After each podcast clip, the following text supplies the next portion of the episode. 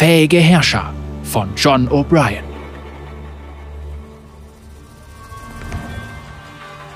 Mir bricht allmählich der Schweiß aus, Bajal. Bitte, lass mich nicht schwitzen. Kianas Diener wurde bei diesen Worten Angst und Bange. Er bot seine ganze Kontrolle über die Elemente auf, und das war nicht viel, und konzentrierte sich darauf, eine magische Nebelwolke zu bilden. Innerhalb von Sekunden umgab der Nebel Kiana, verbreitete kühle Frische und vertrieb die Hitze des Dschungels. Schon besser, stellte Kiana fest. Wenn ich das hier erledigen soll, dann muss ich mich konzentrieren können. Sie begann, ihr Omlal langsam um ihren Körper kreisen zu lassen, und bei jeder Umdrehung der Ringklinge bog und teilte sich das Dickicht des Dschungels. Wurzeln und Stämme platzten auf und schleuderten Erdreich in die Luft, bis schließlich ein schmaler Pfad im Gebüsch sichtbar wurde. Da ist er, sagte Kiana und machte sich prompt auf den Weg über den gewundenen Pfad. Bei jeder Drehung ihres Omlals wichen die dicken Ranken des Regenwalds vor ihr zurück. Hinter ihr schlängelten sie sich wieder über den Weg, um diesen zu verbergen. Bayal fiel gerade weit genug zurück, um im Bewuchs der sich windenden Pflanzen stecken zu bleiben. Du musst Schritt halten, Bayal, mahnte Kiana. Mal ehrlich, du hast nur eine Aufgabe. Der Diener mühte sich redlich, das frisch gewachsene Dickicht zu überwinden, zu Kiana aufzuschließen und gleichzeitig die Temperatur ihrer Nebelwolke aufrechtzuerhalten.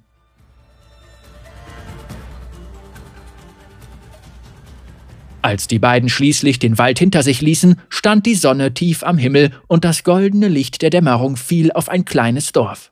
Kiana warf einen letzten Blick zurück und sah, dass der geheime Pfad jetzt vollkommen vom Dschungel verschluckt worden war.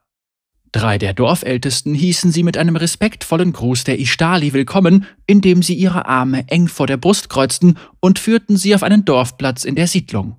Am gegenüberliegenden Ende des Platzes stand eine große Maschine der Piltoveraner, leblos und bezwungen. Die Beute eines vor kurzem stattgefundenen Scharmützels im Dschungel.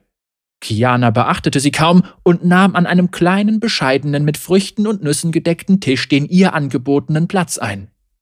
Womit haben wir diese Ehre verdient, Kind der Jun? erkundigte sich eine ältere Frau, die sich vorbeugte, um Kiana besser sehen zu können. Ich habe vom Ableben eures Präfekten erfahren. Ich möchte mein Beileid ausdrücken, antwortete Kiana. Getötet von den Außenstehenden, sagte ein alter Mann und zeigte auf die Maschine der Piltoveraner hinter sich. Hat versucht, eine von denen davon abzuhalten, Bäume für ihre Mine zu fällen. Das wurde mir berichtet, antwortete Kiana. Sie setzte sich kerzengerade auf, um auf den Zweck ihres Besuchs zu kommen. Offenbar benötigt Tigras einen fähigeren Präfekten, jemanden, der stark genug ist, den Außenstehenden und ihren Spielzeugen entgegenzutreten, sagte Kiana voller Selbstbewusstsein. Jemanden wie mich. Die Ältesten wandten sich einander zu, und Verwirrung zeichnete sich auf ihren wettergegerbten Gesichtern ab. Aber Junalei, bei allem Respekt, wir haben bereits jemanden wie dich, sagte die alte Frau. Deine Schwester ist hier, wie bitte? schäumte Kiana. Wie aufs Stichwort marschierte eine Prozession einheimischer Diener über den Platz auf Kiana zu. Vier von ihnen trugen eine Sänfte auf den Schultern. Als sich die Träger mit der Sänfte näherten, erkannte Kiana ein flauschiges Bett, diverse Kissen aus feinster Seide und ihre Schwester Mara, die sich mit einem Weinkelch in der Hand zurücklehnte. Ein silbernes Tablett mit exquisiten Gerichten stand neben ihr und zwei Diener kühlten sie mit Elementarmagie, die Bayals Kompetenz weit übertraf. Kiana wischte sich eine Schweißperle von der Stirn und warf ihrem Diener einen erbitterten Blick zu. Kiana, schön, dich zu sehen, sagte Mara unbehaglich, als ihre Sänfte sanft auf dem Boden abgestellt wurde.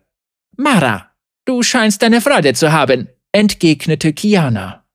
Mara wand sich unter dem durchdringenden Blick ihrer Schwester und versuchte anscheinend eins mit dem flauschigen Bett zu werden. Möchtest du vielleicht etwas Wein? bot Mara an und nippte angespannt und freudlos an ihrem Kelch. Du sollst dieses Dorf beschützen und nicht seine Speisekammern leeren, wies Kiana ihr Angebot zurück. Du solltest abdanken. Lass mich Präfekt werden.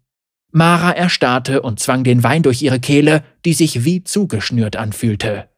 Das kann ich nicht tun, sagte sie. Das weißt du. Ich bin älter als du.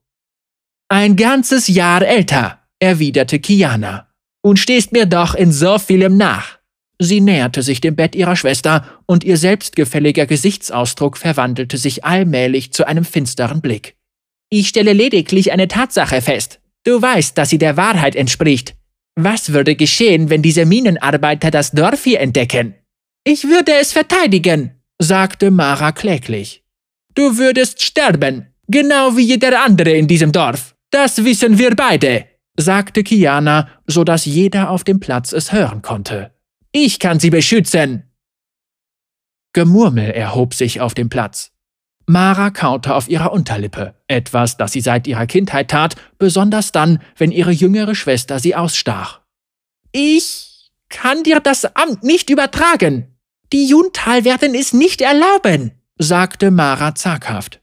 Das werden sie, wenn du zurücktrittst, sagte Kiana. Geh heim nach Ishaokan. Hege und pflege deinen Wassergarten. Ich werde hier die Verantwortung an deiner Stelle übernehmen.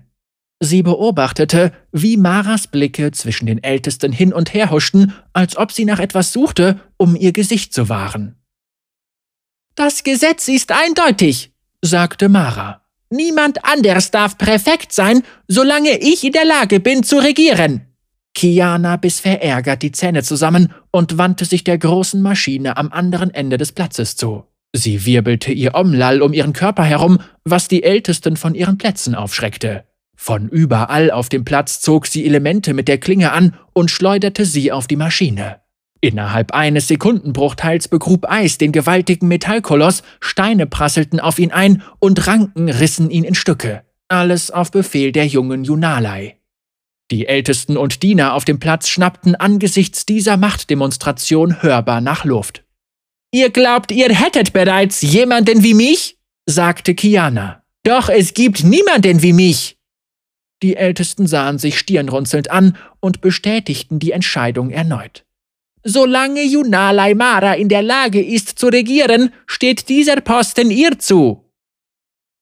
Die Worte hallten in Kianas Kopf wieder, während sie sich umwandte, um den Platz schweigend und niedergeschlagen zu verlassen. Sie führte Bayal zurück an den Dorfrand, wo zwei Hüter der Elemente auf sie warteten. Es ist nicht nötig, uns hinaus zu begleiten, sagte Kiana. Ich kenne den Weg und weiß, was damit zu tun ist. Mit einer Drehung ihres Omlalls teilte sie das Dickicht, um den Pfad freizulegen, der durch den Dschungel zurückführte. Ihr Diener hatte Mühe, sie abzukühlen, während sie auf dem Weg zurück zu den großen Arkologien Ishaokans den geheimen Pfad freilegte und hinter sich wieder verbarg. Sobald sie außer Sichtweite des Dorfs waren, wurde Kianas Omlal langsamer. Der Pfad hinter ihnen lag offen und ungeschützt in der Sonne des späten Nachmittags. Meine Junalei, du hast vergessen, den Pfad zu verbergen, sagte Bayal. Bayal, hat deine einzige Aufgabe etwas damit zu tun, sich um den Pfad zu kümmern? fragte Kiana. Nein, meine Junalei. Aber was ist, wenn jemand das Dorf findet? Keine Sorge, ich bin sicher, der neue Präfekt wird es verteidigen, sagte Kiana. Am folgenden Morgen erwachte Kiana in Ishaokan und hörte Schluchzen. Außenstehende! Sie haben Tigras gefunden! Die Schreie ihrer Schwester erklangen im Flur vor ihrem Schlafzimmer. Kiana legte ihren Morgenmantel an, öffnete die Tür und sah Mara, die in Bayals Armen weinte. Mara, was ist los? fragte Kiana und bemühte sich, besorgt zu klingen. Ihre Schwester wandte sich ihr mit hochrotem Gesicht zitternd zu. Sie war über und über mit Kratzern von ihrem Lauf durch den Dschungel bedeckt. Die Minenarbeiter! Sie haben das Dorf dem Erdboden gleichgemacht. Die Hälfte der Leute ist tot. Die andere Hälfte versteckt sich. Ich bin nur knapp entkommen. Kiana umarmte ihre Schwester und unterdrückte ein Lächeln an ihrer Schulter. Verstehst du es jetzt? Ich wollte nur auf dich aufpassen, sagte Kiana. Präfekt zu sein birgt eine gefährliche Verantwortung. Ich hätte auf dich hören sollen. Du, du hättest die Piltoverana zermalmt, klagte Mara. Ja, das hätte ich, sagte Kiana. Sie lächelte strahlend, als sie an die Minenarbeiter und Söldner dachte, die das Dorf geplündert hatten, wie sie diese mit Leichtigkeit töten würde und wie die überlebenden Ältesten dankbar vor ihr kriechen würden, wenn sie zu derselben Erkenntnis gelangten wie jetzt ihre Schwester. Du solltest Präfekt von Tigras sein, sagte Mara. Das sollte ich, dachte Kiana. Das habe ich mir verdient.